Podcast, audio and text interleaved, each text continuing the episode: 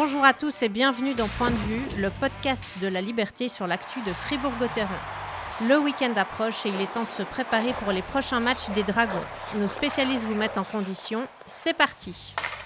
Bonjour à toutes et à tous. Aujourd'hui, nous vous offrons un podcast spécial, un podcast délocalisé avec Camille, princesse de la technique, et Patricia, reine de la glace. Nous avons pris la route pour aller rendre visite au petit pousset de National League à joie. Je suis François Rossier et j'ai le plaisir d'accueillir à ce micro le petit pousset de ce petit pousset. J'ai nommé Alain Birbaum, 1m72 seulement, mais une longévité remarquable et un palmarès qui doit faire saliver bien des hockeyeurs fribourgeois avec un titre de champion de Suisse de Ligue B, une promotion euh, en National League et une Coupe de Suisse. Tout ça en l'espace de deux ans. Salut Alain. Bonjour. Bienvenue. Merci de nous accueillir euh, dans cette patinoire. J'avais presque envie de dire chez toi. Ça fait euh, 4 ans que tu es là maintenant. Euh, tu as l'impression d'être à la maison Ouais, effectivement. Je crois que. Je vais pas dire que c'est ouais, ma deuxième maison. C'est quasiment. Je suis devenu presque jurassien. D'ailleurs, les fans souvent me disent que j'incarne bien le, un peu l'image du club. Et puis, euh, ouais, j'ai beaucoup de plaisir à être ici. Je crois que je me suis trouvé une nouvelle famille euh, dans le Jura. Et puis, euh, je suis très heureux. Un mot sur cette patinoire euh, rénovée, euh, moderne, brillante. euh, ça doit être agréable comme joueur après avoir connu une dernière saison où vous vous êtes entraîné un peu aux quatre coins du Jura.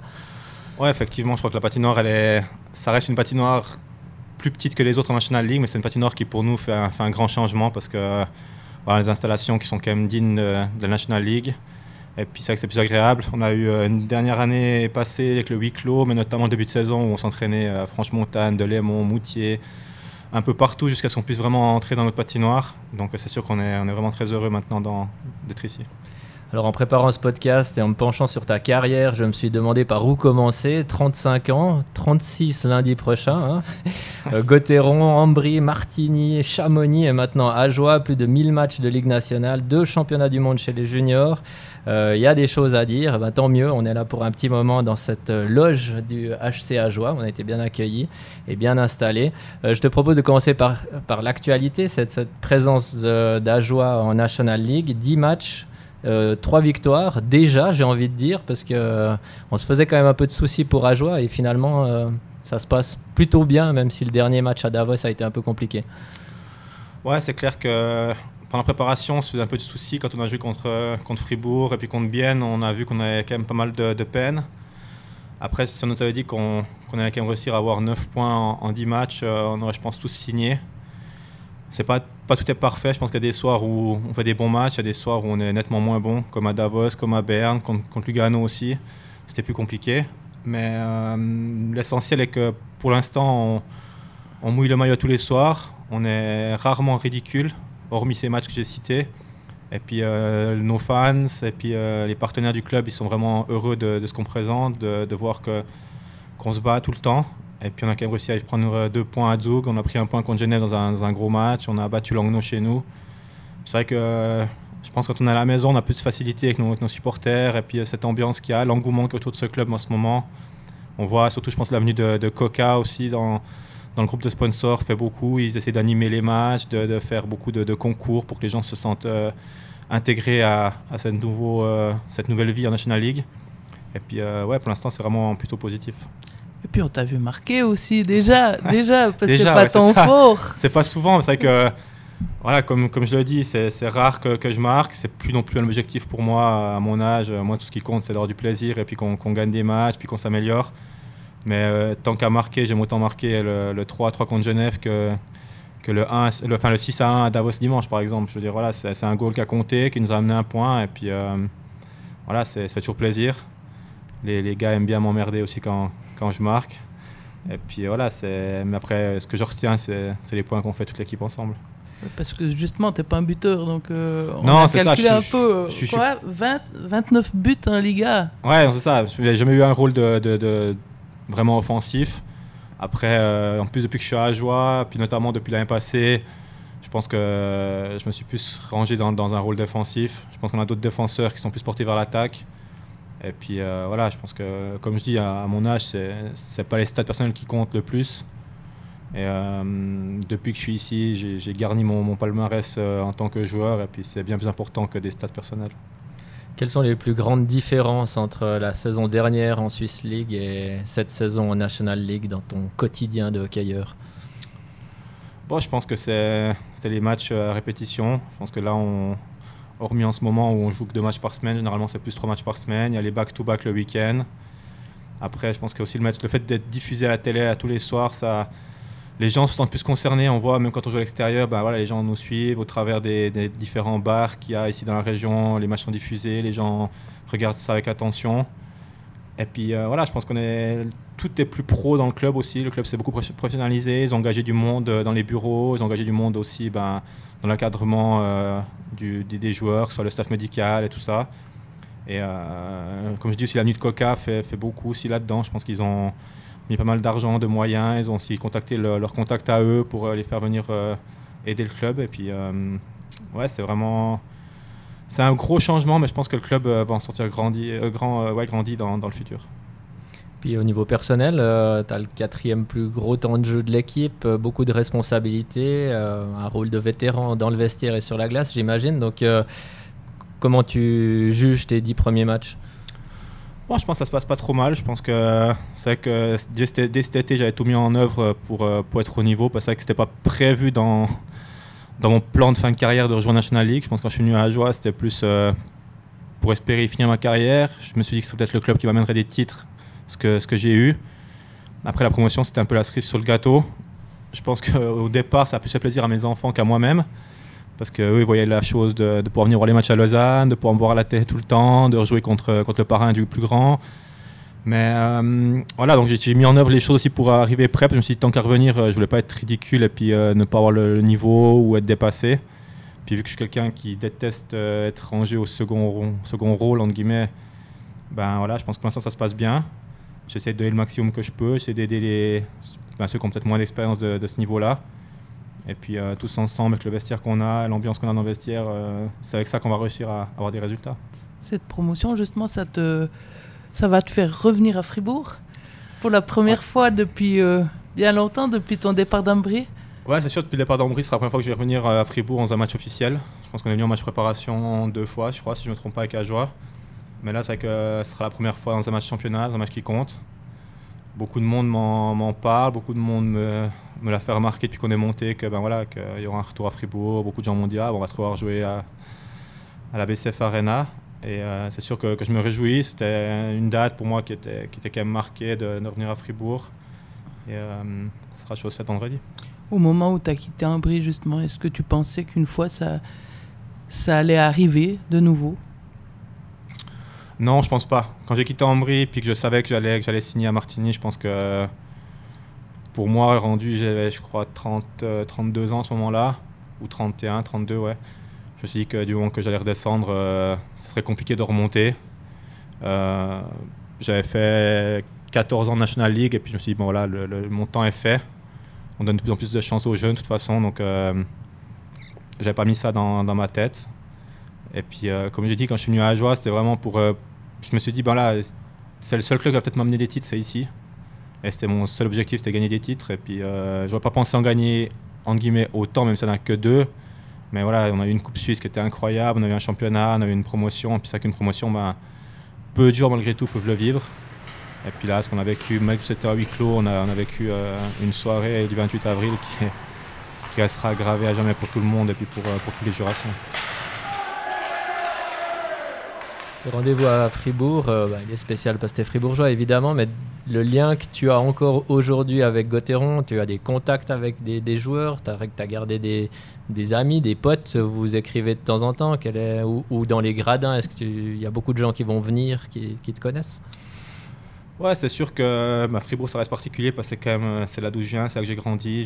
J'ai joué 12 ans quand même pour ce club, plus tous mes juniors. Et puis c'est vrai que malgré tout l'été, je, suis encore à Fribourg. Je reste euh, quasiment ouais, tout mon été à Fribourg, donc euh, je vois pas mal de monde. Après, dans, le vestiaire, il y a plus grand monde qui était là de, mon temps, je pense, à part, euh, à part ben, Kiki, euh, Julien, André, puis peut-être Nathan, je pense c'est peut-être les seuls qui, restent.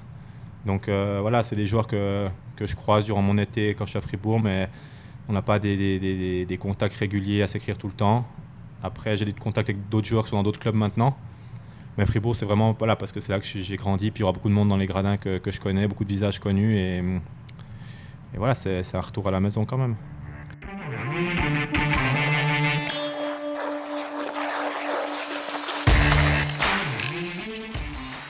Alors vendredi, grand moment pour toi. Euh, avant cela, eh ben, on va s'intéresser à ta longue carrière. Elle a commencé, elle a commencé très tôt. Euh, si tu devais résumer en un mot ta carrière, ce serait lequel que tu utiliserais? Bah, Fantastique. Parce que finalement, euh, c'est au tout départ, j'ai commencé, beaucoup pensaient que, voilà, que j'étais trop petit, que, que ça le ferait pas et tout. Et puis au final, ben voilà, ça fait 20 ans que, que je suis professionnel. Et puis euh, j'ai réussi à gagner un titre, gagner une Coupe Suisse, une promotion. Donc au final, ouais, je regarde ma carrière, il y a eu des hauts, il y a eu des bas, mais de toute façon, je retiens que les meilleurs moments. Et puis même les choses qui été plus difficiles, comme aller en France pendant 5 mois, ben, ça reste euh, peut-être une des meilleures choses que j'ai fait. Et euh, ouais, j'ai aucun regret, j'ai vraiment aucun regret dans ma carrière. Et je sais que je, vais encore jouer quelques années, puis je suis, je suis bien heureux comme ça. Tu as prévu de t'arrêter quand? Ah, si je pouvais ne jamais m'arrêter, je m'arrêterai jamais, mais c'est vrai qu'un jour, il y aura bien, à un moment donné, il faudra s'arrêter. Tant que j'ai du plaisir et puis que ma santé me le permet, je vais continuer. Là, en tout cas, jusqu'en 2024, euh, je vais jouer. Puis après, on, on, verra. Je serai aux portes de mes 39 ans, donc je pense qu'il y aura aussi des questions à se poser. Tu as été bien inspiré de signer ce contrat à longue durée, finalement, parce que là, jusqu'en 2024, tu, tu, seras avec Ajoie. Ouais, c'est sûr. Je pense que j'ai encore une contrat ben, d'une année pour, euh, pour, la Swiss League. Et puis, euh, je pense au mois de janvier-février, euh, Vincent m'avait un peu avait tâté le terrain, savoir si je, me plaisais toujours ici, si j'étais intéressé, tout ça. Et puis, on a assez rapidement tombé d'accord. Je pense que moi, j'aurais dit que oui, j'étais intéressé, mais pas de prolonger que d'une année. Si je prolongerais, ce serait de deux. Donc, ma dernière année que j'avais officiellement, plus deux années. Et le, comité était aussi connecté là-dessus. Puis en peu de temps, les choses ont été réglées. C'était pas une question d'argent, c'est une question de juste voilà, de sécurité, et puis que je me sentais bien ici. Donc, euh, rapidement, la chose a été faite. Il y avait la possibilité de cette National League, mais c'est vrai qu'en février, on n'y pensait pas du tout. Enfin, même au début des playoffs, on pensait pas à ça. Nous, on pensait juste à aller chercher le titre. Et puis, bah, même en finale, euh, jusqu'au dernier moment, on n'était même pas sûr de monter, donc euh, c'était pas l'objectif numéro un du club. Et puis voilà, maintenant en finale, quelques mois après, ben, ben on y est. À partir de 30 ans ou un petit peu plus tard, d'habitude, les joueurs pensent à une reconversion. Est-ce que c'est ton cas ou bien euh, pas du tout? Ben, C'est jamais facile de penser à l'après-carrière, je pense. Euh, moi, le hockey, c'est quand même ce que, ce que j'ai toujours fait. C'est là que je me sens le mieux. Donc, euh, moi, j'ai commencé mes cours d'entraîneur parce que c'est que c'est quand même peut-être le domaine dans lequel j'aimerais rester, dans entraîneur ou quelque chose euh, autour du club, ou d'un club en tout cas. Après, j'ai pas encore pour l'instant. Euh, là, j'entraîne les U11 ici à, Joie pour mettre un peu dedans. Je suis ma formation d'entraîneur. Et puis, puis on verra après ce qui, ce qui arrive. Mais c'est que ce serait le domaine dans lequel j'aimerais mieux rester, ce serait le domaine du hockey. Oui, parce que j'ai plongé un petit peu dans les archives, euh, surtout par rapport à tes débuts. Il était dit que tu avais dû arrêter ton apprentissage de hockeyeur professionnel pour, passer pour signer un contrat professionnel. Euh, est-ce que tu as fait quelque chose depuis ou bien tu t'es laissé bercer par le hockey? Non, c'est vrai que j'ai commencé cet apprentissage de hockeyeur, mais c'était pas évident parce que ben, je m'entraînais déjà avec la première équipe. Du coup, ça me faisait louper pas mal de, de leçons. Et puis, c'est que l'école, ben, ça venait compliqué. Et après, j'ai eu la chance, par contre, euh, avant de partir à Ambry, et la première année à Ambry, de continuer ma formation du CPI qui avait ouvert euh, des cours du soir en, en RH, en gestion d'entreprise, ces choses-là, où j'ai pu faire mes, suivre mes cours là. Et après, ben, quand j'étais en Brie, j'ai, plus trop pu faire parce que ben, l'éloignement, euh, la famille et tout ça, c'était plus compliqué. Et après, là, ben, je me suis lancé dans mes cours d'entraîneur, mes formations d'entraîneur. Et on verra ce qui arrive dans, dans le futur. Alors on fait un petit bond en arrière, comme je le disais, 20 euh, ans en arrière, c'était début euh, en Liga, à 16 ans et demi, euh, tu n'avais juste pas encore 17 ans. c'est assez incroyable d'imaginer ça aujourd'hui, c'était très jeune. Tu te rappelles des, conditions dans lesquelles tu avais, disputé tes premières minutes avec Gauthieron? Ah, des premières minutes du premier match, ça je me rappelle pas vraiment, mais c'est vrai qu'à cette époque-là c'était très tôt parce qu'on n'avait pas l'habitude en fait. C'était hyper rare que les joueurs jouaient avec la grille ou, où on leur donne leur chance si tôt, parce que c'était plus. Euh, on avait plutôt avec l'ancienneté que, la jeunesse. Mais je me souviens que ben voilà, Serge Pelletier à l'époque m'avait pris pour les entraînements avec la première équipe. Et puis euh, j'ai disputé un match amical aussi à Tsourville, je crois, durant cette année-là. Et l'année d'après, j'étais intégré dans, le contingent et puis j'ai pu commencer à, faire mes premiers matchs en tant que pro, tout en jouant encore avec les juniors. Et puis, ouais, c'était incroyable. C'est que je me rappelle encore, bah, c'était vraiment une époque différente pour tout parce qu'à cette époque-là, je me souviens que je parlais pas beaucoup, les joueurs étaient plutôt entre eux. Le petit jeune, ben voilà, c'était tu, tu te têtes, tu regardes et puis euh, tu écoutes ce qu'on te dit. Alors que maintenant, on voit les jeunes quand ils arrivent dans notre vestiaire, ils sont quasiment intégrés à part entière dans le vestiaire. Pas que je t'ai mis de côté, mais c'était un peu différent. Je pense qu'il y a plus un respect différent du, du, tout jeune. Alors que maintenant, euh, les jeunes, ben, ils sont directement, pour eux, c'est normal, ils sont là et puis euh, let's go quoi mais c'était des, des bons moments quand même. Et puis j'ai beaucoup appris de ce moment-là avec les, les, avec les ovales, les montandons, les rotaris, les offerts et tout. C'était incroyable pour, pour jouer avec eux. C'était un début de carrière euh, sur les chapeaux de roue et ça t'a permis euh, bah, justement d'être dans l'équipe nationale euh, junior U18, U20. J'ai vu les championnats du monde tu as, affronté euh, Malkin, Ovechkin, c'est juste avec la, quand vous aviez affronté la Russie euh, aux États-Unis, sauf erreur Ouais, euh, j'ai eu la chance de faire les, U18, les U20, et puis ça que ben, c'était la génération des, des Crosby, Ovechkin, Malkin et, et, compagnie. Donc effectivement, on les a affrontés à plusieurs reprises, généralement sans succès. Mais non, c'était des bons moments. Ça que... Mais tu te rendais compte que c'était des, énormes talents comme ça? En U20, on se rendait bien compte parce que c'était déjà je pense qu'ils jouaient peut-être même déjà en NHL ou ils étaient au port de la NHL, mais c'était déjà des, des, stars pour. Euh, je veux dire, je sais pas, du monde en Russie, euh, Ovechkin, euh, chaque touchait le puck, le, public se levait, on entendait le, le, brouhaha dans la patinoire. Au Canada, euh, Crosby, c'était déjà c'était le dieu, voilà, tout le monde savait que ça serait le numéro un. Et puis, ouais, j'ai contre ces joueurs-là, c'est quelque chose d'incroyable. Après, c'est que j'ai eu la chance ben, de jouer quand même aussi contre les joueurs pendant le lockout, et puis ça, c'est aussi des moments qui sont pour tous les joueurs, quand tu as les joueurs NHL qui viennent pour un lockout, c'est incroyable. Qu'ils soient dans ton vestiaire ou même contre, c'est des moments qui, sont, qui restent marqués. Quand tu les vois à télé après le matin, quand tu regardes des reflets d'NHL, tu te dis ah, bah, je vais contre lui, je vais contre lui, je vais contre lui.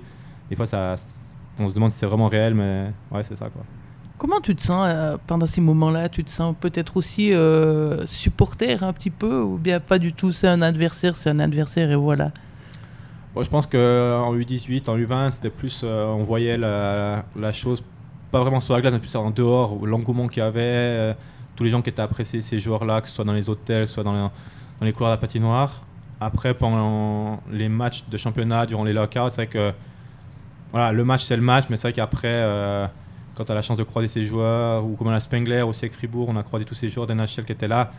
Voilà, c'est que ça fait un peu. Des fois, tu as envie de te dire, ben ouais, j'irais bien faire une photo avec, comme ça.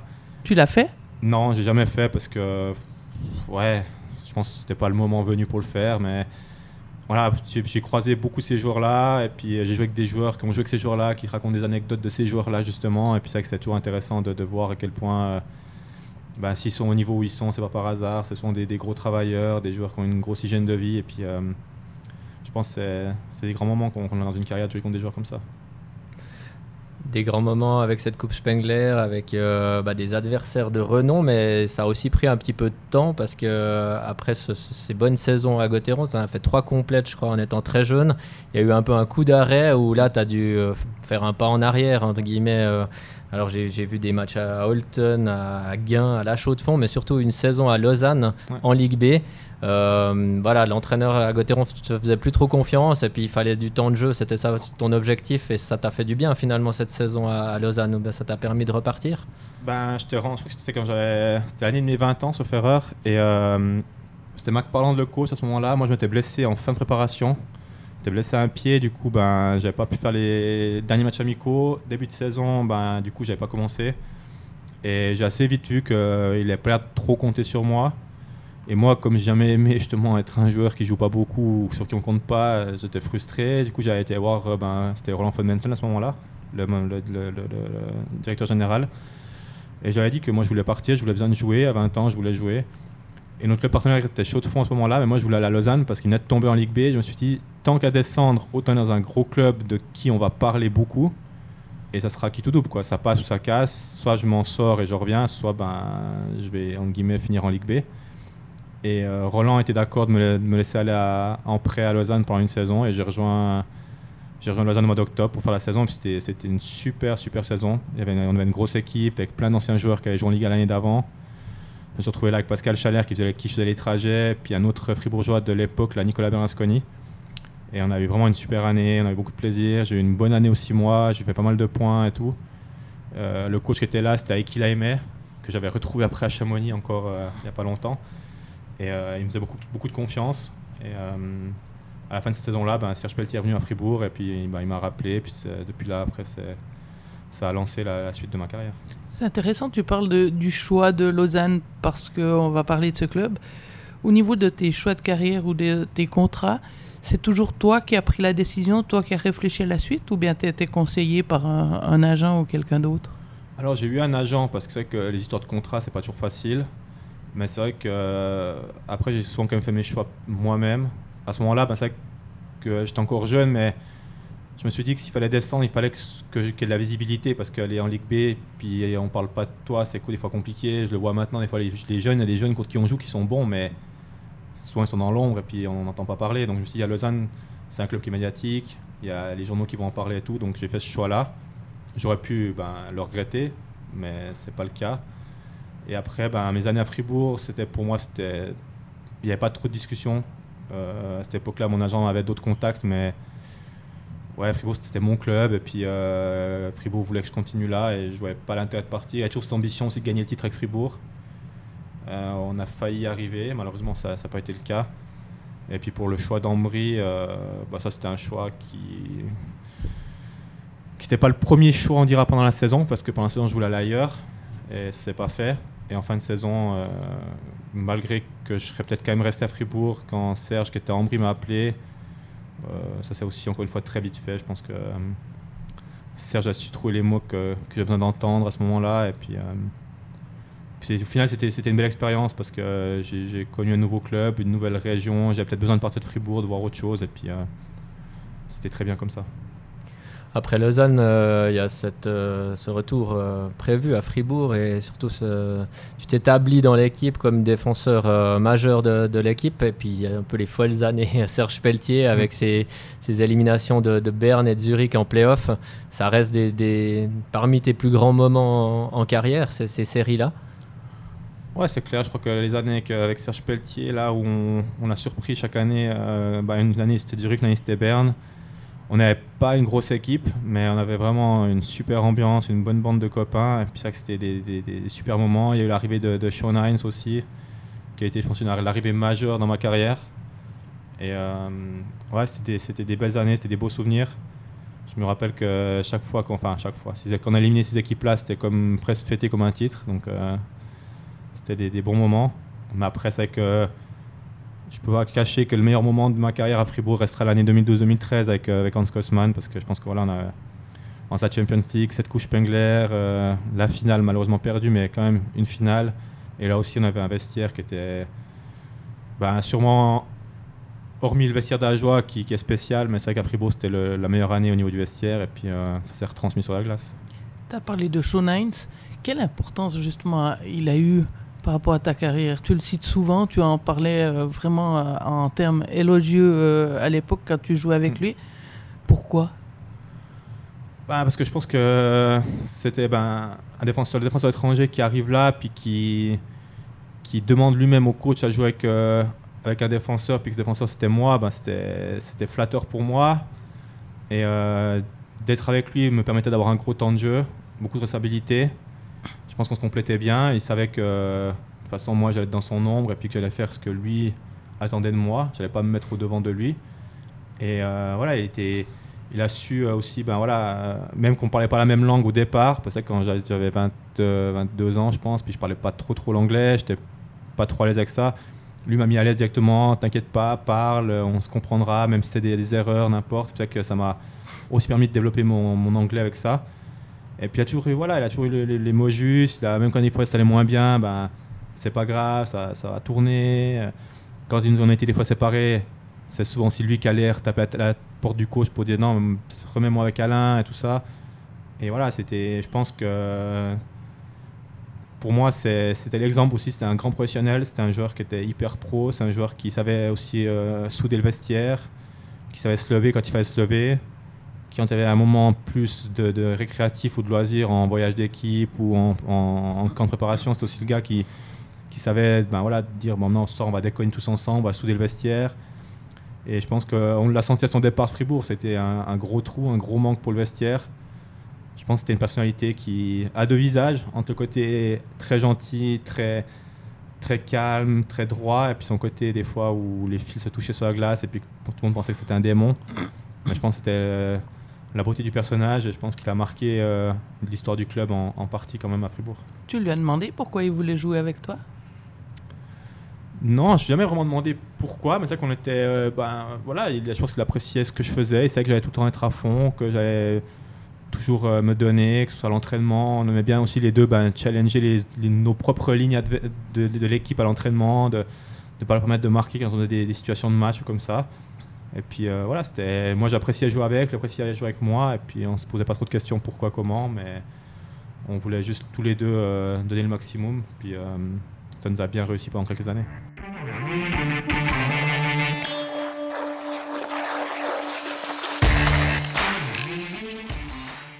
En t'écoutant, on se rend bien compte ben voilà, qu'il y a des entraîneurs qui t'ont fait confiance. Il y a Hines ou des coéquipiers qui ont te valoriser et t'aider, t'accompagner euh, dans ta carrière. Euh, on a évoqué un tout petit peu ta taille, qui est, beaucoup disaient rédhibitoire, trop petit pour jouer. Il y, a deux semaines, on avait David Desharnais, qui est encore plus petit que toi, euh, qui était à ce micro-là. C'est pas évident pour un défenseur, c'est peut-être encore plus dur. comment tu as développé ton jeu au fil des années? Qu'est-ce que tu as travaillé? Qu'est-ce qui t'a permis justement de te faire ta place parmi l'élite? Bon, je pense que j'ai vite compris que ce serait pas mon jeu physique qui allait être euh, mon atout numéro un. Mais je savais qu'avec mon patinage, qu'avec ma vision du jeu, mes passes, ben, je pourrais m'en sortir. Et puis qu'il fallait que ben, je sois plus malin, que quand je vois des joueurs euh, plus grands, plus forts que moi, ça va rien que j'aille euh, chercher le duel contre ces joueurs-là. Plutôt que, que je les laisse travailler dans la bande, que j'attende leur erreur à eux pour, euh, pour m'en sortir. Et puis, ouais, j'ai fait ma, ma faiblesse, en guillemets, de ma taille est devenue ma force parce que de, ce coup, de cette façon-là, j'ai travaillé mon patinage, j'ai travaillé d'autres choses. Puis. Après aussi, j'ai eu une chance, c'est que le hockey a rapidement évolué. On est devenu moins sur le jeu physique, mais plus sur la vitesse. On a arrêté les accrochages. Le règlement m'a favorisé, puis je pense qu'il a favorisé tous les joueurs de, petite taille et au bon patinage. Je pense que même les attaquants, je vois, tu vois André Bikov, un Kylian Motet, comme ça, c'est des joueurs qui sont été avantagés par le changement de règlement, parce que sans les accrochages, ces joueurs-là, tu les arrêtes pas, et puis euh, ça aide grandement le, le jeu avec la vitesse. Euh, ces dernières années à Gotteron, elles sont assez paradoxales parce qu'il y a 12-13 où, comme tu l'as dit, il y a la finale, il y a la Coupe Spengler, euh, lockout avec plein de stars sur la glace, et puis euh, la dernière saison qui a été, qui a été très compliquée. pour revenir à la finale, euh, ça, à t'entendre, l'entier de la saison reste un bon souvenir. La finale, forcément, c'est une déception, mais on sent un peu de fierté aussi d'avoir participé à une finale. Avec un peu de recul, tu as l'impression que vous auriez pu gagner cette finale ou faire mieux? Ouais, je pense que quand en finale, euh, quand tu la perds, de toute façon, il y a de façon triste. Je pense que après, la, après le match à Berne, quand on a perdu, il y a beaucoup de tristesse. Mais après, avec le temps, je pense que tu dis quand même que euh, Fribourg n'y est plus retourné depuis. Avant ça, elle n'était pas retournée depuis 19 ans, donc euh, ça reste quand même une, belle histoire, même si euh, la fin est, moins belle. Mais je pense qu'il y avait moyen de faire mieux. C'est vrai qu'après, on était mené 2-0, on est revenu à 2-2. Le, le, match 5 euh, à la maison, si on le gagnait, je pense qu'il y aurait eu moyen d'aller chercher quelque chose.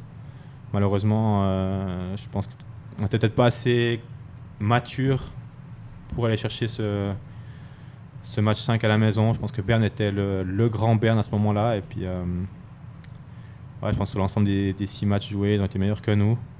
Mais on pensait après ce match-là, on s'est dit, bon, bah, on remet ça l'année prochaine. Puis au final, l'année d'après, c'était une année complètement différente.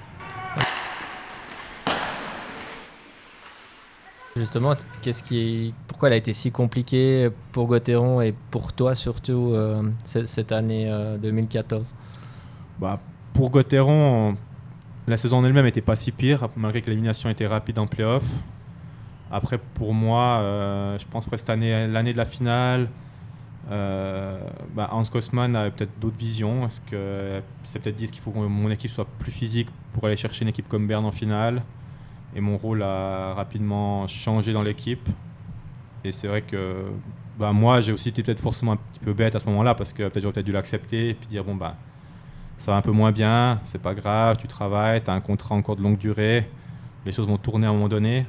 Puis moi, je me suis peut-être braqué aussi un peu vite, j'ai j'ai pas trop accepté, je me suis dit ça fait longtemps que je suis là, que l'année passée c'était super bien, pourquoi cette année on me fait moins confiance? Et puis après voilà, les choses s'enchaînent. Et puis dans ma tête, je pense que peut-être aussi besoin d'un changement, aussi peut-être pour me, redonner un nouveau, un nouveau souffle, voir autre chose. Parce que j'ai peut-être vu Fribourg depuis, j'avais fait ma deuxième année à Fribourg, j'avais peut-être besoin de faire autre chose. Et puis euh, je pense que ce changement a été quand même salutaire pour moi parce que j'ai vécu une belle expérience à, à Ambry après. Tu pars à Ambry justement dans quel état d'esprit? Comme j'ai dit, je pense que la saison était compliquée. J'étais frustré pendant une bonne partie de la saison. Mais à la fin, euh, on avait une bonne discussion avec, euh, avec euh, Hans Kosman et puis avec, avec René Matt, où je pense qu'eux ont peut-être fait des erreurs. Moi, j'en ai fait de mon côté aussi. Je pense que voilà, je ne vais, je vais pas me cacher. Je n'ai pas été très malin cette année-là parce que, comme j'ai dit, j'aurais dû agir différemment. Mais j'étais ouvert à rester. J'ai dit, voilà, euh, j'ai pas été très malin, à moi de revenir différemment pour la préparation d'été. Et puis euh, Hans euh, m'avait dit qu'on allait voir, on allait discuter. Et je pense le lendemain, Serge m'a appelé, il m'a dit écoute, tu parlais avec Hans, il n'est pas contre si on discute, si on trouve un terrain d'entente. Et puis, bah, comme je dis, Serge est venu à la maison, on a parlé, il m'a expliqué ses projets. Et quelques jours après, c'était réglé. Je pense que allé au souper d'équipe et dans ma tête, c'était déjà clair que, que je partais. J'ai déjà dit au gars, euh, je ne reviendrai pas. Et je ne suis pas parti euh, fâché ou déçu ou triste quoi que ce soit. Je suis parti en me disant, ben voilà, il y a une nouvelle page qui va s'ouvrir. Et euh, je vais la prendre. Et puis je suis très heureux comme ça. Tu disais, je crois, le choix de la raison. À ce moment-là, tu, tu, sentais bien que voilà, il te fallait. à ce moment-là, c'était vraiment le choix. Même plus dans la vie d'à côté que dans le, vraiment dans, dans le hockey. Vraiment, j'avais besoin de partir, j'avais besoin de voir autre chose. Fribourg, c'est quand même spécial. Je veux dire, c'est, j'adore. C'était souvent, ben, on le compare aux Canadiens de Montréal, de la Suisse. C'est vrai que c'est un peu comme ça. Les gens, ils sont, ils sont fous de Fribourg partout où tu vas. On parle de, du hockey. Quand ça va bien, c'est bien. Quand ça va moins bien, c'est plus compliqué. Et c'est vrai que là, je t'ai rendu à un point où je pense avoir du mal à, à peut-être tout le temps accepter ce ce jugement où voilà, partout où tu vas, on te regarde, ou on ne sait pas de quoi qu'est-ce qu'on dit de toi. Et euh, la dernière année était compliquée. Je me suis dit, voilà, c'est, le temps de, de, partir, de voir autre chose et puis de, de, reprendre un nouveau départ. Tu as souffert un peu de cette situation quand même? Ouais, c'est sûr, la dernière année était compliquée. Je pense que, encore moi, je, ouais, je pouvais encore l'accepter parce que bah voilà, c'est mon métier, je suis responsable de ce que je fais les gens diront qu'on est assez bien payé pour accepter la critique. Mais c'est vrai que c'est aussi la côté. Je pense qu'à cette époque-là, mon, mon, bah, mon ex-femme actuellement, mais ma femme à ce moment-là, euh, vivait ces critiques-là aussi. Je venais d'avoir un, enfant, on attendait le deuxième et tout ça. Puis c'est vrai que je pense que moi-même à la maison, c'était pas facile à vivre parce que c'est vrai que ça me pesait. J'allais au match avec euh, ouais, la hantise un peu de me dire voilà, ça être une soirée cauchemar. Et puis le hockey reste quand même, malgré c'est ton travail, mais ça c'est du plaisir, ça c'est un moment où tu dois rigoler. Et puis ça, j'avais perdu un peu cette, envie de rigoler et puis d'avoir du plaisir. Et ouais, c'était vraiment le choix de la raison. Puis que même si au départ, je me rappelle quand j'avais parlé avec mon, avec mon ex-femme, elle n'était pas du tout chaude à partir. Hein. elle était plutôt, euh, ou en cas pas au Tessin, parce qu'elle voyait l'éloignement de la famille, euh, les enfants et tout ça. Et elle m'a même dit au départ, ben, coup, si tu pars aussi loin, tu pars seul. Puis moi j'avais dit, ben, fois si je pars seul, je partirai seul. Mais c'est vrai que Serge était venu à la maison, puis je pense que, bah, comme je dis, il a eu les, mots justes, que ce soit euh, pour moi, pour ma situation du niveau hockey, mais aussi au niveau, de, niveau familial, de la vie là-bas. Lui, il, la connaissait bien parce qu'il a déjà fréquenté Lugano avant, il était déjà en Ombrie, donc il savait très bien comment ça se passait. Et après cette discussion-là, je me souviens, mon ex-femme, elle m'a dit euh, Si tu pars, on vient. Et je pense qu'elle m'avait dit en après, elle m'a dit quand je t'ai vu pendant la discussion avec, euh, avec Serge Pelletier, as retrouvé le sourire, comme de nous tout content, ben, je me suis dit, c'est faut qu'on vienne en famille puis qu'on vive ça en famille. Donc Ambry, après, c'était une bonne, euh, bonne expérience. En tout cas, tu dis, j'ai retrouvé le sourire pendant la discussion avec Serge, aussi à Ambry. Et c'est, il y a des bons moments, je pense, euh, des supporters qui sont derrière l'équipe. Euh, après, c'était plutôt du bas de classement, mais. Ouais, c'est sûr que quand j'ai signé à Ambry, par contre, je savais que ce serait pas pour les mêmes objectifs qu'à Fribourg. Ce serait plus pour espérer une qualification en playoff que pour aller chercher un, titre. Mais à ce moment-là, c'était pas ça qui comptait, c'était vraiment de, retrouver le plaisir et puis de, vivre une expérience. Et on a vraiment vécu deux belles années là-bas. Sportivement, ça n'a pas été facile, mais on a vécu dans un beau cadre de vie. On était à Ascona, on était proche du lac. On a, rencontré des nouvelles personnes aussi là-bas. Euh, c'est quand on arrive au mois d'août puis qu'on a eu la présentation d'équipe devant, je sais pas, 3-4 000 spectateurs euh, le, 1er ou le 2 août, c'est un truc qu'on n'a jamais vécu avant. Et tous les matchs, les derbies contre Lugano, euh, même j'ai connu les anciens derbies Fribourg-Berne qui étaient très très chauds. Mais les derbies Lugano-Ambry, c'est quelque chose d'à part. Et euh, ouais, c'était vraiment des bons moments. On a vraiment, vécu une belle expérience. Et tellement que c'était marquant ces, deux ans là-bas, mon, plus grand de mes enfants, qui pourtant avec 4 euh, ans à ce moment-là, s'en souvient encore et me dit Ascona c'était cool et tout ça, parce que c'était une belle vie. C'est vrai qu'il fait beau presque tout le temps, on était proche du lac, on, était proche de l'Italie, on voyageait pas mal. Donc euh, non, c'était, j'ai aucun regret. Comme je dis, ma carrière, j'en ai pas de regret. Puis le Tessin, c'était une belle histoire. Et euh, je me réjouis de retourner aussi à Ambry, même si ce sera pas à la Valachia, mais à la Noël Patinoire. Mais c'est vrai qu'il y a aussi pas mal de gens que, que je vais revoir en retournant là-bas.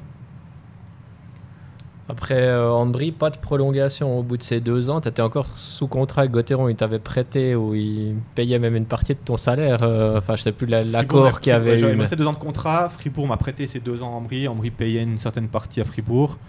Et euh, à la fin de mes deux ans à Ambry, ben, j'étais sans contrat. Enfin, Mon contrat Fribourg était échu. Et Puis pas de proposition de National League à ce moment-là pour toi Non, bon, avec Ambry, on avait parlé au début. Parce que Cosman était arrivé pendant, pendant la dernière année, c'était Cosman qui, qui a remplacé Pelletier. Et euh, on en avait parlé. Après, finalement, c'était pas trop fait. Et puis, moi, Pourquoi je t'étais trop cher? Non, parce que à ce moment-là, oui, j'avais un gros salaire quand j'étais à Fribourg, mais euh, c'était pas ma priorité de, de signer à ce montant-là. C'était pas, c'était pas, voilà. Mais euh, je pense qu'il y a aussi d'autres objectifs. Ils voulaient repartir dans ce nouveau un peu de repartir avec des Tessinois et tout ça. Et puis ils avaient des joueurs qui étaient là, qui étaient là depuis longtemps. Et moi, j'avais peut-être aussi à ce moment-là, j'ai vécu deux belles années, mais autant j'étais content de partir de Fribourg, autant j'avais besoin de revenir aussi en Suisse. C'est que ces deux ans, j'ai malheureusement perdu mon oncle pendant ces deux ans-là. C'est que là, j'ai compris que malgré tout, la famille, c'est hyper important. Parce que quand je suis parti, c'est vrai que quand je suis parti de Fribourg, je me suis dit, ouais, c'est bon, je pars, j'ai besoin de personne, de toute façon, euh, je fais ma vie, puis tout va bien. C'est vrai que pendant six mois, j'ai pas remis un pied à Fribourg, ni un dimanche, ni un week-end de congé, rien. Je suis resté là-bas, on est venu me voir, mais je ne suis, suis, suis pas venu moi. Et euh, euh, j'ai perdu mon oncle pendant cette année-là très rapidement. C'est vrai que c'était quelqu'un qui était très important pour moi. Et euh, de ne pas pouvoir être là, je l'avais souvent ben, après les matchs le samedi, on prenait ma voiture, je venais à Fribourg pour le voir le dimanche, je redescendais. Je faisais un peu des trucs comme ça pendant un mois, enfin le dernier mois de sa maladie. Et ça, je me suis dit, ouais, quand même, quand tu es loin, c'est pas évident, tu peux pas aider, tu n'es pas là et tout. Et c'est vrai que mon objectif, c'était de revenir quand même plus proche. Sauf que plus proche, ça voulait dire euh, bah, Berne, mais c'était le Grand Berne, ça s'est pas fait. Fribourg, c'était ben voilà, j'étais déjà venu. Genève et Lausanne, s'est pas fait. Puis du coup, ben, c'est que Martigny est arrivé. J'avais cette ambition de monter une, grosse équipe, pour le cas des, grosses ambitions, mais plus gros que ce qui était possible de faire. Mais voilà, je, je, me suis dit, bon, bah pourquoi pas. Et puis les choses se sont si, rapidement faites avec Martigny. Puis, voilà. Finalement, Martigny, ça a été un peu un cauchemar, non? Ouais, si on regarde la, finalité, c'est vrai que c'est la saison cauchemardesque. Au départ, c'était vraiment c'était chouette. Moi, après, comme je dis, j'ai apprécié ma vie à Martigny. J'ai vraiment connu des super personnes là-bas. J'ai eu la chance de jouer avec mon meilleur ami. Et puis, euh, on avait eu beaucoup de plaisir. Après, vrai que depuis le mois de janvier, c'était compliqué parce que voilà, on n'était plus payé, euh, on ne savait pas trop où on allait. Mais au final, euh, je pense qu'on en sort aussi grandi de ces choses-là parce qu'on euh, se rend compte, moi je me suis rendu compte, à, bah, j'avais peut-être 33 ans, comme 32-33 ans, tu te retrouves d'un coup faillite, pas de club, tout peut s'arrêter comme ça du jour au lendemain sans avoir décidé de quoi que ce soit, alors que bah, moi je me suis encore hyper jeune pour arrêter à ce moment-là. Donc euh, voilà, ça, ça, remet pas mal de choses aussi en perspective, des fois la chance qu'on a, et puis euh, ouais, c'était une saison comme ça. Après, je me dis, après, voilà, l'enchaînement des choses a fait que maintenant je suis ici, donc euh, je regarde pas trop en arrière en me disant, ouais, j'aurais peut-être dû faire d'autres choix. Je pense que tous les choix que j'ai faits, je les regrette pas, et puis ils m'ont tous apporté quelque chose, en bien ou en mal, mais en tout cas, euh, je garde le bien de chaque endroit.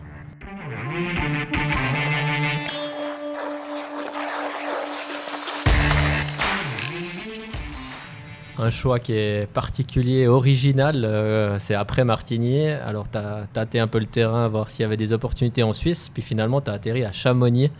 Euh, j'imagine que ça, ça, reste quand même dans, dans, ta mémoire de hockeyeur. Ça va rester longtemps. C'était quand même un truc spécial, le hockey en France et tout. C'est une aventure presque pour toi, bien. Ah ouais, c'était une aventure, ouais. une aventure euh, sportive et humaine. Mais c'est vrai qu'après la faillite, ben, on a longtemps attendu pour euh, enfin 3-4 joueurs qui voulaient absolument rester à Martigny. On a attendu, attendu parce qu'on nous disait que peut-être ça repartirait avec bien sûr un budget bien plus bas. Mais on avait déjà discuté de, de, probables salaires et tout ça. Donc euh, On a attendu jusqu'à, je pense, mi-juin où là on nous a dit non, cette fois c'est vraiment, vraiment fini, le club ne repartira pas, enfin il repartira en deuxième ligue ou première ligue. Et là, bah, c'est vrai que j'ai appelé plusieurs endroits, mais c'est vrai que les clubs bah, avaient fait leurs équipes, les budgets étaient bouclés. Et puis forcément, quand tu as 33 ans, tu vas pas aller pour rien non plus, même si l'argent n'a jamais été l'objectif numéro un à ce moment-là, mais c'était quand même un certain montant. Et puis c'est que ben, en National League, on disait ben, écoute, entraîne-toi, s'il y a des blessés, ça peut vite s'ouvrir. En Ligue B, les contingents étaient faits. J'étais en contact très proche à ce moment-là aussi avec Gary et Vincent, mais eux avaient mis leur dévolu sur Mathieu Marais. Ils voulaient un défenseur droitier plutôt. Et puis, euh, tout d'un coup, d'un coup de téléphone, euh, est venu sur la table de dire Ah non, mais Chamonix n'est pas tombé, ils sont restés en Ligue Magnus, euh, ils ont été relégués sportivement, mais finalement ils sont restés en haut. Et c'était près de Martigny, j'ai appelé le, directeur général de, Chamonix. Quand il m'a eu au téléphone, il m'a dit bah, il était choqué, il m'a dit Mais qu'est-ce que tu viens faire chez nous? Nous, on n'a pas d'argent de toute façon. voilà. Et puis j'ai trouvé un arrangement avec le chômage à ce moment-là en Valais, qui était d'accord de, de me payer la contrepartie de mon salaire. Et puis, euh, bah voilà, Chamonix a pu me signer. Puis je me suis dit, bon, bah, s'il faut que je me garde en forme, autant me garder en forme dans un championnat. M'entraîner tout seul, ça me tentait pas trop. Et euh, encore une fois, comme le même, un peu le même pari que j'avais pris à 20 ans dans la Lausanne, je me suis dit, ben, peut-être que si ça marche bien, c'est peut-être de quoi pas s'ouvrir de nouveau en, Ligue B, ou bien peut-être que je préfère quelques années en France, je sais pas, on, on verra bien. J'en ai au jour le jour. Et à Martigny, enfin à Chamonix, c'était. Ouais, c'était. C'était. Ça reste franchement, ça restera une saison qui était, enfin une saison, 5 mois incroyable parce que je suis arrivé dans un endroit où je connaissais vraiment personne, personne. Je connaissais pas de joueurs, je connaissais pas d'équipe, pas de patinage, j'avais aucun repère. Tu arrives là, il y a pas du tout, enfin c'est pas pro, t'as pas de chef mat à temps plein. Quand tu t'as pas de chef mat à temps plein, t'avais pas de masseur, t'avais, avais rien. Mais on avait, c'était plein de jeunes français, plein d'étrangers qui avaient, 21, 22 ans qui venaient se montrer. Puis on a, sportivement c'était compliqué, mais on avait quand même euh, des bons moments. Euh, tu découvres les voyagements de, de nuit, les, les 10, 12 heures de quart tu pars d'un endroit où tu as un mètre de neige, tu arrives au bord de la mer euh, le lendemain matin. Tu, vis différemment, mais c'était vraiment, vraiment, vraiment cool. Et puis, euh, j'ai toujours été en contact, pendant ces 5 mois, j'ai toujours été en contact avec Gary. Et puis tout d'un coup, euh, vers Noël, il m'a dit écoute, ton contrat il est ouvert. Je dis ouais, il est ouvert, je peux partir quand je veux. Ben voilà, nous on aimerait être rapatriés. Et puis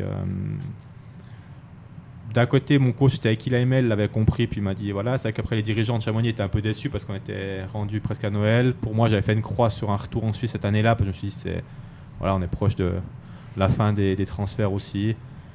Et puis ben voilà, finalement en trois jours, ça s'est réglé et euh, je suis arrivé ici. Patricia, toi qui as été rendre visite à Anna à Chamonix, tu as bien quelques anecdotes ou quelques souvenirs de ce ah ouais, là-bas C'était quelque chose quand même. Euh, bah, c'était une vieille patinoire, hein, euh, comme, euh, comme on connaissait à l'époque Grenoble, avant qu'elle soit transformée et tout ça. C'est quand même des, des conditions France, particulières, parce qu'en France, le hockey, c'est pas du tout comme en Suisse. Hein. Il y a le foot, le foot, le foot, et le hockey, c'est vraiment secondaire. D'ailleurs, on a l'habitude de lire euh, l'équipe, il n'y a pas souvent euh, des pages consacrées au hockey sur glace. Et puis, euh, alors c'est quelque chose de, tout simple. Je crois que, si je me souviens bien, on entrait directement dans le vestiaire ou bien le, hall du vestiaire par des escaliers, par une porte, mais directement depuis l'extérieur de la patinoire. le contrôle des billets, j'avais assisté à un match, c'était assez aléatoire. On pouvait rentrer par tous les côtés dans cette patinoire et tout ça. Euh, les spectateurs, ouais, c'était un grand mot. Il y avait, il y avait du monde, mais c'était pas les 6000 ou 7000 ah, euh, personnes d'ici. Euh, mais surtout que Chamonix, c'est vraiment un endroit où il y avait du monde plutôt. Bah, moi, je suis parti avant, mais c'est qu'après, c'est plus vers Noël, puis janvier, parce qu'il y a les touristes qui est là, puis qui viennent. C'est les Suédois beaucoup, donc ils s'intéressent au hockey. Mais avant ça, c'est que c'est assez calme.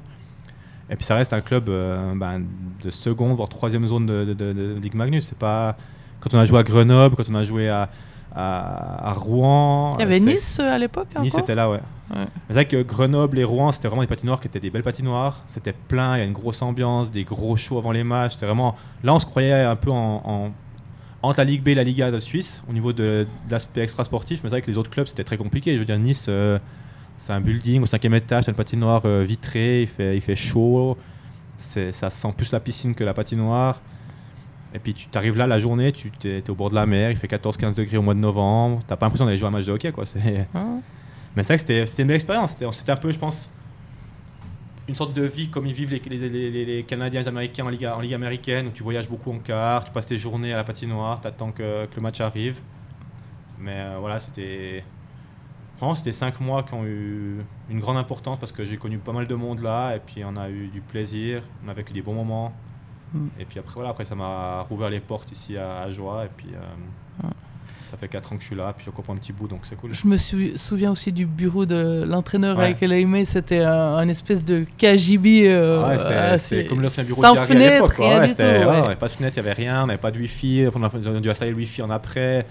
C'était non, c'était compliqué. C'était un jeune français qui faisait les lessives, il était rémunéré un petit peu plus pour ça parce qu'il faisait les lessives de tout le monde. Il avait appris à aiguiser pour dépanner quand il n'y a pas de chef match, qui venait que pour les jours de match.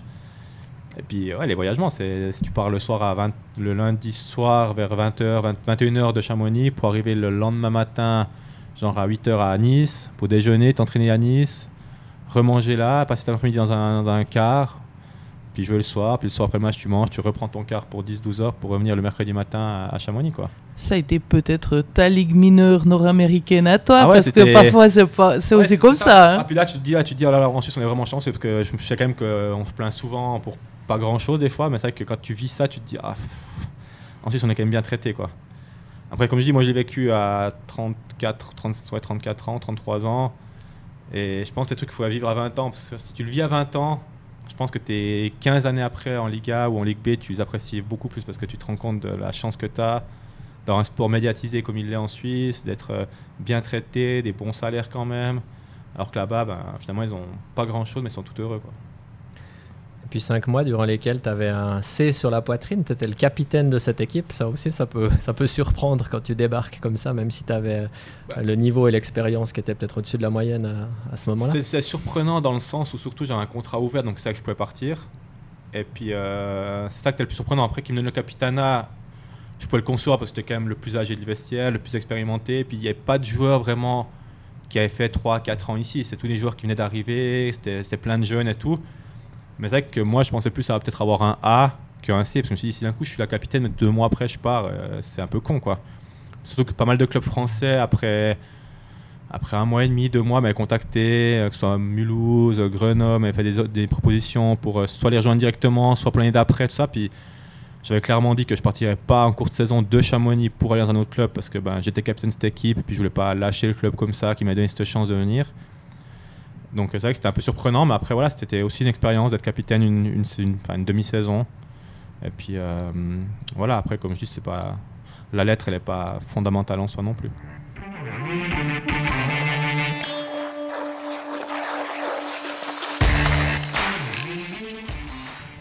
Donc après Chamonix, il y a cette opportunité euh, d'Ajoie. Comme tu l'as dit, il y avait déjà eu quelques contacts, en tout cas. Euh, tu avais gardé le lien avec euh, mm. Gary Chan, euh, l'entraîneur. Euh, on en a aussi beaucoup parlé en début de podcast avec ce, retour en National League. on a peu évoqué le parcours en Coupe de Suisse. J'imagine que ça, même s'il n'y avait pas eu la promotion en National League, ça, ça reste à vie, quoi. notamment la finale avec tous ces supporters jurassiens, c'est un moment exceptionnel. Ouais, c'est clair. Je pense que ben, d'ailleurs, quand je suis arrivé ici, Gary, quand il m'a contacté, c'était vraiment le but. Je me rappelle, ils étaient en demi-finale de Coupe Suisse cette année-là, en 2017-2018, contre Uppersfield. Puis il m'a dit Ouais, faut que tu viennes, mais faut que euh, tout soit réglé pour que tu sois là pour ce match-là. On est en demi-finale et tout, on a une chance d'aller au bout. Euh, J'étais arrivé, on a été éliminé par Uppersfield. Je dit Bon, ben ouais, une chance de moins de gagner quelque chose. L'année d'après était hyper compliqué, on se fait éliminer en quart de finale par, euh, par Turgovie. Et puis finalement, il y a cette année, ben, 2019-2020 où là, euh, ben, on ne pensait pas, mais c'est vrai qu'on gagne le premier match, le deuxième match, le troisième match, on bat tous les plus gros du championnat de Liga qui viennent chez nous avec leur grosse équipe et puis qui sont au top de leur forme parce que Bien était tout en haut quand on les a battus, Zurich aussi, Lausanne aussi, puis on a à chaque fois réussi à, à faire l'exploit. Puis d'un coup, on se retrouve là en finale. On nous annonce qu'on ne jouera pas à la maison pour une patinoire qui n'est pas adéquate à recevoir une finale. Et là, on se dit, bon, ben, peut-être que notre chance vient de passer parce que c'est vraiment chez nous qu'on est fort, avec notre public, dans cette patinoire, dans cette grange, entre guillemets, dans cette patinoire que personne ne veut venir.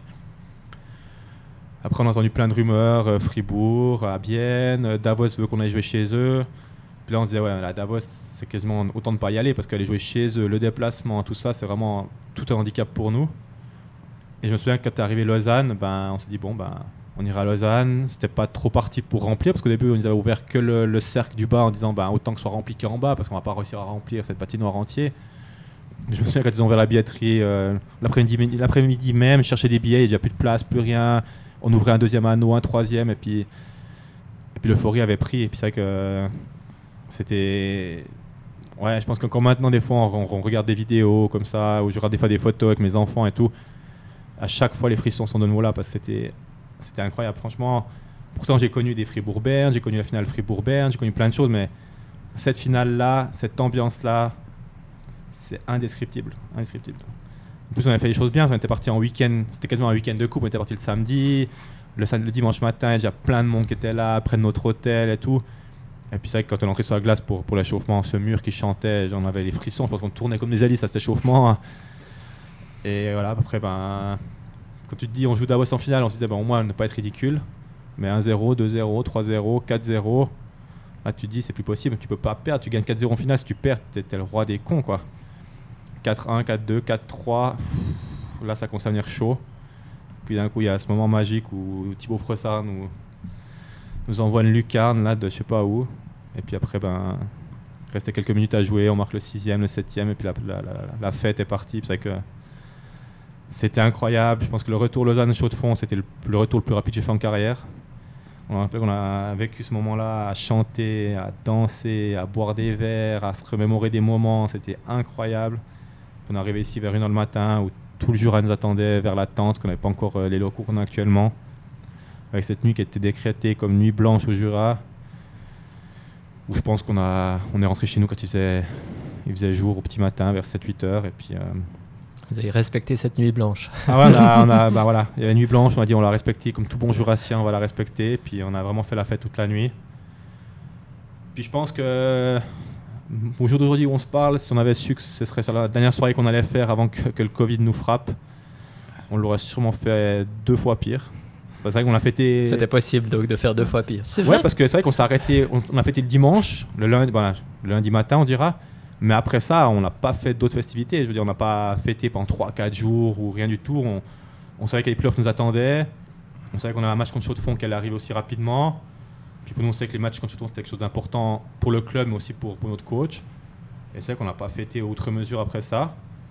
Et puis après, ben, on a commencé les playoffs en se disant, ben, nous, on va chercher un deuxième titre.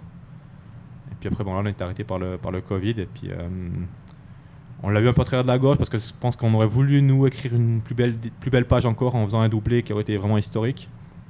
Malheureusement, ça a été stoppé par, euh, par le Covid, comme je l'ai dit. Et puis, euh, mais au moins, on a eu un titre. Et puis, c'est vrai que ce titre n'était pas attendu, mais il a été vraiment incroyable. Et c'était surtout le seul euh, attribué en 2020, tout simplement. Ouais, en plus, c'était le seul titre, le titre attribué. Et puis, c'était.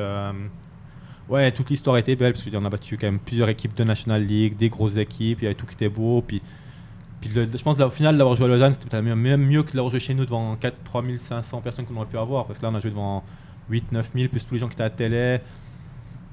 Et euh, ouais, ah, c'était c'était fou. Franchement, je me souviens après, je me disais, ça faisait 18 ans que je jouais au hockeyeur, que je rêvais de gagner un titre. Et je pense que dans tous mes rêves, j'ai jamais pensé que ce serait aussi fou. Et je me rappelle qu'après le match, il y avait Kiki Motet qui était là, avec Adrien Lauper aussi, qui ont fêté avec nous comme ils étaient joueurs de notre équipe, sont rentrés en quart avec nous. Eux-mêmes disaient putain mais qu'est-ce qu'on aimerait gagner un titre quoi parce que finalement t'as beau faire tout ce que tu veux dans ta carrière mais un titre ça reste un titre et puis euh, voilà c'était vraiment vraiment beau. Alors dans le palmarès on voit le nom du HCA Joie tu as porté cette coupe tu as fêté mais ça reste quand même spécial de se dire qu'un club de Ligue B peut battre euh, euh, un, deux, trois fois un club de National League euh, sur le parcours, parce qu'en huitième ou en quart de finale, des fois, ces clubs, ils prennent un peu à la légère, mais après, en demi-finale et en finale, normalement, il ne devrait pas y avoir de surprise. Alors, on peut parler de la magie de la Coupe, mais tu arrives à expliquer comment vous avez pu enchaîner ces exploits? Ouais, effectivement, je pense que c'est vraiment la, magie de la Coupe, parce que... Euh, c'est vrai que souvent les équipes de National League ont tendance à prendre un peu les équipes de, Swiss League en, coupe, un peu de haut, puis venir avec avec le gardien numéro 2, sans, sans ou des choses comme ça. Mais c'est vrai qu'Ajoa a toujours été assez bien respecté parce qu'on a déjà fait des beaux parcours dans le passé. Donc c'est vrai que euh, les équipes qui sont venues ici sont toutes venues avec leur équipe complète. Je pense que je veux dire, Zurich est venu avec leurs quatre étrangers, euh, Lausanne est venu avec Stéphane Gaulle, euh, Bien est venu avec, Thomas, avec euh, Jonas Hiller dans les buts. Donc tout le monde nous a pris au sérieux. Mais après, c'est vrai que ben voilà, euh, fallait venir jouer chez nous. Nous, on était extrêmement bien préparés à ça. Je pense que Gary faisait du, bon travail avec la vidéo. Ça va trouver les mots justes. Et puis, euh, ouais, ben, sur un soir, sur un match, on a réussi chaque fois à créer l'exploit. Après, c'est vrai que la finale, c'était encore autre chose parce que c'était Davos qui était quand même, à ce moment-là, était bien revenu dans le championnat, était une grosse machine. Et puis on n'était pas chez nous, on était délocalisé, on savait pas trop euh, comment ça allait se passer. Puis une finale, ben, euh, ce que tu allais être pris par la, par la pression de cette finale? Davos a quand même gagné plusieurs titres dans, son passé, connaissait euh, ce que, ce que c'est une finale, nous peut-être un peu moins. Et puis ben, je pense que, que le 2 février 2020 était une journée magique, qui pouvait rien nous arriver. Et puis c'est ce qui est arrivé. Quoi. On était sur un nuage, du début à la fin, on a fait le match parfait. Est-ce que Davos nous a peut-être pas assez respecté? Je n'en sais rien. De toute façon, en, finale, nous on a gagné, c'est tout ce que- ce qu'on retient. Et je pense que euh, ça restera dans les livres de l'histoire. Et puis on a écrit une belle page du club. Je pensais que c'était peut-être la plus belle. Je pensais pas que 14 mois après, on, allait écrire la plus belle définitivement. Et puis euh, ouais, finalement deux titres en 14 mois. J'en ai attendu pendant 19 ans pour ça. Ben, ça va eu la peine d'attendre.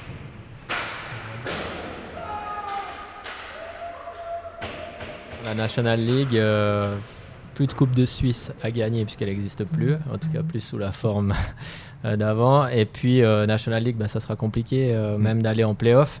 T'attends quoi de ces, ces prochains mois, prochaines euh, années à Ajoie?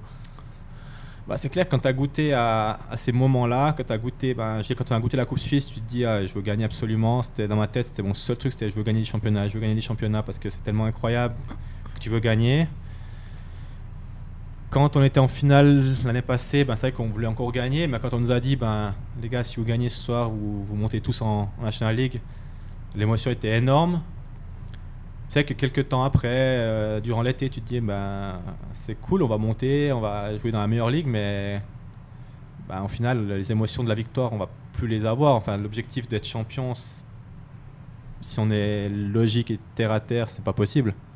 Donc, il faut trouver d'autres motivations. Mais je pense que voilà, on en a assez entre le fait de vouloir progresser, le fait de pas vouloir être ridicule, le fait de montrer aux gens que finalement, ben, on sera pas dernier du championnat à la fin. Et puis je pense que voilà, on est, sportif, on est compétiteur. Ça peut paraître pour certains utopique de dire ça, mais c'est vrai qu'au fond, nous, je pense qu'on a tous l'objectif de, de pourquoi pas se hisser quand même dans, dans le top 10, de se hisser en pré-playoff, même si on sait qu'il faut laisser trois équipes derrière nous. Mais on se dit pourquoi pas, on a fait des choses folles ces dernières années, pourquoi pas faire une nouvelle chose folle cette année? Et puis je pense que euh, c'est ce qu'on essaie de, de faire. On est encore pour l'instant croché au, au wagon, on n'est pas, pas à la traîne. Si on est capable de prendre des points assez régulièrement, pourquoi pas, euh, comme je dis, aller titiller une place dans ces pré-playoffs. Puis après, ben voilà, viendra ce qu'elle viendra. Mais puis si c'est à plus long terme, je pense que que ben, voilà, le club, dans son globalité, devienne plus pro, devienne plus, plus une équipe de enfin, un club de National League. Et puis l'année prochaine, euh, avoir une meilleure équipe, des meilleurs joueurs. Je pense qu'il y a un ou deux étrangers de plus dans le championnat, ben, ce sera l'occasion d'avoir deux joueurs plus performants aussi. Et puis pourquoi pas trouver euh, deux, trois bonnes pioches euh, pour relancer des joueurs, ou, soit relancer ou lancer des carrières à des joueurs en, en se montrer ici. Et puis euh, être meilleur.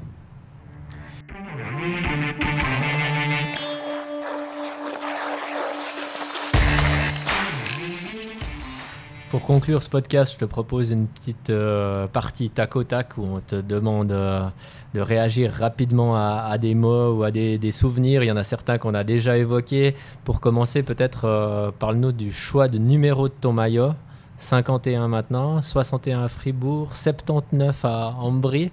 Tu as changé plusieurs fois et il y en a un qui, te- qui compte plus qu'un autre. Bah, effectivement, je pense que le 51, euh, ça restera mon numéro jusqu'à la fin, de ma carrière, ça restera le numéro qui m'aura bah, amené le plus de succès. Après 61, j'avais pas, j'avais choisi sans vraiment le choisir parce qu'à Fribourg, ben, j'étais tout jeune. Euh, J'aurais pris peut-être le 85, mais c'était la légende Gilles Montandon qui le portait. Quand je suis allé à Ambry, ben, je voulais changer de numéro. 79, c'est un numéro que j'aimais bien voir quand je le voyais sur d'autres joueurs. Je me suis dit, let's go. Et après, c'est vrai que le 51, c'est venu par une réflexion de l'addition des dates de naissance de mes enfants, de moi, et à ce moment-là de mon ex-femme. Et euh, après, malgré que, ben, que c'est mon ex-femme actuellement, j'ai gardé ce numéro-là parce que enlever sa date à elle aurait donné un numéro que je n'appréciais pas du tout. C'est le combien? Ça aurait fait 35, donc c'est un numéro de gardien, donc euh, voilà, c'était pas, pas le truc idéal. Un hommage à Sébastien Caron. Ouais, effectivement, mais je voyais mal jouer qu'un numéro 35, du coup, voilà. Et puis vu que euh, voilà, ce numéro euh, allait très bien comme ça, et puis maintenant, ben, 51, ben, ça restera jusqu'à la fin. Euh, un coéquipier marquant, à part Sean Hines peut-être, puisque tu en as déjà beaucoup parlé. Bon, bah, Sean Hines, c'est le marquant, mais après, c'est vrai que j'ai eu la chance de jouer avec beaucoup de grands joueurs, beaucoup de joueurs qui m'ont beaucoup appris, que ce soit sur la glace ou en dehors. Mais après, je pense que au vu de sa carrière et tout, je pourrais que nommer Sandy Janin. Je pense que quand Sandy Janin arrive à Fribourg, c'était le capitaine dans l'équipe nationale. C'était le joueur que je pense Fribourg n'aurait jamais pensé avoir. Donc, euh, et puis lui, c'était vraiment le professionnel par excellence. Donc je pense que Sandy Janin et puis Christian Dubé aussi quand même quelque part parce que c'était quand même ouais c'était Christian Dubé c'était Christian Dubé quoi c'était le joueur qui a joué à Lugano à Berne qui arrive à Fribourg qui débarque avec ses titres et puis il a quand même eu euh, une carrière incroyable j'ai été très très proche de lui dans mes années à Fribourg donc euh, je pense euh, Sandy Janin Christian Dubé ouais un coach spécial? Bon, ils sont tous spéciaux à quelque part parce qu'ils vont tous apporter quelque chose. Après, c'est vrai que c'est dur pour moi de pas nommer Serge Pelletier parce que bah voilà, il m'a donné ma chance à Fribourg, il, il est venu me rechercher quand j'étais à Lausanne, il m'a venu me chercher pour me prendre en Brie. On a tout le temps été en contact, encore au jour d'aujourd'hui. Euh, quand on a gagné, que ce soit la Coupe Suisse, le championnat, j'ai toujours reçu des messages. On sait que Serge Pelletier, René Matt, c'était quelqu'un qui m'a beaucoup apporté parce que c'était mon entraîneur des défenseurs. Euh, c'est aussi quelqu'un qui j'étais tout le temps en contact, tout le temps, tout le temps, tout le temps. Encore maintenant, je sais que c'est celui qui a des bons mots sur moi à Gary quand, avant de venir ici. Et après, Gary aussi, c'est un coach qui a compté parce qu'il m'a amené, ben, il m'a amené ici. Et puis d'être venu ici, ben, ça m'a, ça m'a apporté deux titres, ça m'a apporté un retour en National League. Donc, euh, ils ont tous une importance à un degré différent, à un moment donné de ma carrière différente, mais voilà, je pense que Serge Pelletier restera Serge Pelletier, quoi. Un adversaire que tu as trouvé particulièrement redoutable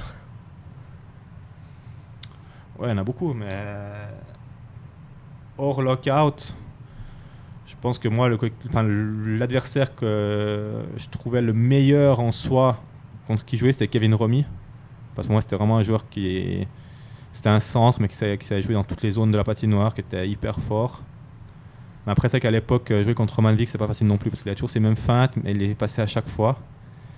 Mais, euh, Deux joueurs que tu connais bien, tu avais joué les mondiaux avec Ouais, j'ai joué avec les mondiaux, j'ai connu en équipe suisse, tout ça, donc c'est des joueurs que, que, je connais très bien. Mais c'est vrai que dans le championnat suisse, on a la chance d'avoir beaucoup, beaucoup de bons joueurs. Puis je pense que contre chaque équipe, il y a un ou deux joueurs qui sont particulièrement forts euh, individuellement. Je pense que là, vendredi, typiquement à Fribourg, euh, je joue contre Kiki Motet, ben, tu sais que ça va être un danger permanent et puis qu'il va falloir faire attention. Donc voilà, comme je dis, chaque soir, il y a quelqu'un ou plusieurs joueurs qui sont déterminants dans un match un gardien qui t'a épaté bah, Je pourrais presque dire tous, avec le nombre de goals que j'ai marqué, mais... Mais bon, peut-être ceux de, qui sont dans ton dos aussi.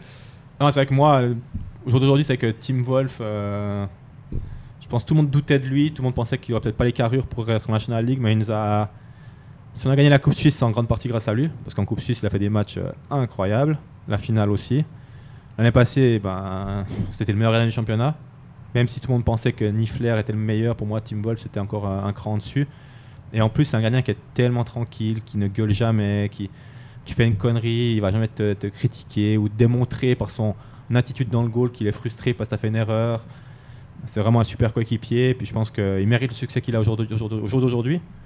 Et puis il le démontre chaque soir, il nous donne une chance de gagner. Je pense que si on a gagné des points cette année, c'est en grande majorité grâce à lui.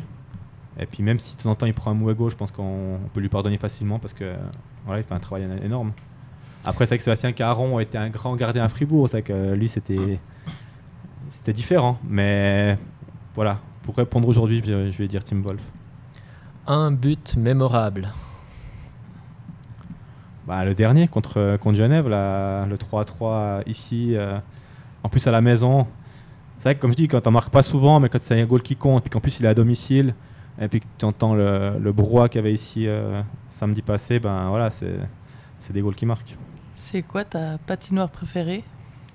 Ah ben c'est notre nouvelle Raiffeisen Arena, c'est sûr. C'est c'est en termes de, de- d'ambiance et tout, euh, c'est, c'est vraiment la folie. Je pense que cette année-là, on a, c'est quasiment tout le temps plein ou proche d'être plein. Et puis les, les supporters, ils sont, ils sont fous, ils sont vraiment fous. Ils vivent ça comme, comme peu j'en, j'en vois vivre.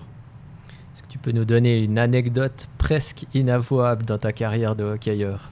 Sur moi ou? Ah, sur toi ou un truc que tu as vécu dans ta carrière? Tu te dis, ça, il n'y a pas grand monde qui le sait, mais c'était quand même assez marrant. ou- Moi, je pense que bah, la saison 2012-2013, on a fait pas simplement de conneries dans notre vestiaire à Fribourg. Je pense que euh, chaque match, on faisait des, on avait une sorte de rituel où chaque fois, deux trois joueurs devaient faire des, un petit show de 2-3 minutes. Et puis euh, avant l'échauffement sur la glace, donc c'est quand même très proche du début du match quand même. hein. Et puis on a quand même Cosman comme coach, qui n'était pas un coach qui était, qui était réputé pour être un coach facile et puis très très rigolo. Mais il le savait ce qu'on faisait, et puis il a toujours euh, été d'accord avec ça parce que je pense qu'il s'est dit ben ça marche et puis laissons faire. Et donc euh, ça a commencé doucement ces petits shows d'avant-match où c'était des petites danses, des petits trucs. Puis je pense que à force ça se challengeait. Moi j'ai fait ça, on veut faire plus, mieux, puis tout ça. On est quand même arrivé jusqu'au point où on est arrivé avec des scooters dans le vestiaire, euh, lumière éteinte, euh, avec des petites lumières au sol. Et puis je crois que c'était à cette époque-là, ça devait être Gamache, Yann Cadieux. Je crois que c'était les, c'était les deux qui venaient en scooter à l'entraînement. Et c'était en scooter dans le vestiaire alors que c'était à 20 minutes de l'échauffement quoi. Faire des, des, des, des wheelings dans notre vestiaire et tout. Je pense que tu dis ça aux gens, ils peuvent pas y croire. Et c'est vrai que ça c'était des moments incroyables. Je pense qu'on a. Ouais, c'était- cette année-là, même à la Spengler, on avait les joueurs de NHL qui étaient chez nous. Là, on avait Gervais, Talbot et puis le gardien c'était Schneider, je crois. Et ils sont arrivés là, puis qu'ils me voyaient avant le match, d'un coup, euh, un jour, c'était bataille boule de neige dans le vestiaire avant l'échau- avant l'échauffement. Ils se disaient, mais ils font quoi cette équipe quoi? C'est quoi ce bordel ici? Mais c'est notre rituel avant chaque match, on faisait, on faisait une, euh, un truc quoi. Et ça vous a plutôt bien réussi puisque vous étiez Ouais. allé jusqu'en finale. Bon, on s'était arrêté quand même. hein, euh, on l'a fait jusqu'au septième, au sixième match, je crois, contre Bienne. Parce Ah que, euh, on le faisait à Bienne. À 3-0 pour nous, ben, tout était beau, tout était rose. Mais quand c'est revenu à 3-1, 3-2, 3-3, on s'est dit, bon, là, faut on de faire les cons parce que ça va pas le faire. Puis je sais qu'on avait arrêté après à ce moment-là. Mais c'est vrai que pendant la saison, ça nous a bien, bien, bien porté. Un match inoubliable dans ta carrière. Tu nous as parlé de deux dates clés avec la Coupe de Mm. Suisse et la promotion, mais si tu dois choisir qu'un seul. Ben, qu'un seul. euh, je serais tenté peut-être de dire la Coupe Suisse parce qu'il y avait le public encore à ce moment-là, puis que c'était un truc incroyable. Mais euh, c'est dur de dissocier les deux parce que le championnat, on l'a gagné à huis clos. C'était un peu nul dans le contexte de la patinoire à l'intérieur, mais c'est vrai que on a eu la chance d'ouvrir les portes à l'extérieur et puis d'avoir encore une fois un public incroyable qui nous a fêté toute la nuit ici, puis que la police était très large sur le- les règles Covid du moment. Donc euh, voilà, on a, on a quand même eu la chance de fêter notre titre et notre promotion de, de bonne manière, mais si on doit en citer qu'un, bah, je citerai Lausanne parce que c'était une coupe suisse et puis c'était dans, dans 8 ou 9 000 personnes. Tu as un rêve encore? Ben, c'est difficile de trouver un rêve quand tu as gagné, quand gagné ben, ce que j'ai pu gagner euh, récemment. Puis en étant, si on serait en Suisse, je te dirais, ben oui, j'ai encore un rêve, c'est- de gagner encore. Mais c'est vrai que là en National League, le seul rêve que je peux avoir, c'est qu'on arrive à, se hisser en pré-playoff, de, s'améliorer l'année prochaine, l'année après, et puis de, pouvoir, euh, de pouvoir simplement jouer le plus longtemps possible, et puis d'être surtout performant euh, jusqu'au bout que, que je jouerai. On l'a dit au début de ce podcast, tu auras 36 ans lundi prochain. Euh, quel cadeau d'anniversaire on peut te souhaiter un, un but et une victoire contre Gauthieron vendredi Ah, ce serait parfait. Je pense que si on peut battre Fribourg vendredi à Fribourg puis que je peux marquer, bah, je pense qu'il n'y aura pas plus beau cadeau pour euh, mon anniversaire.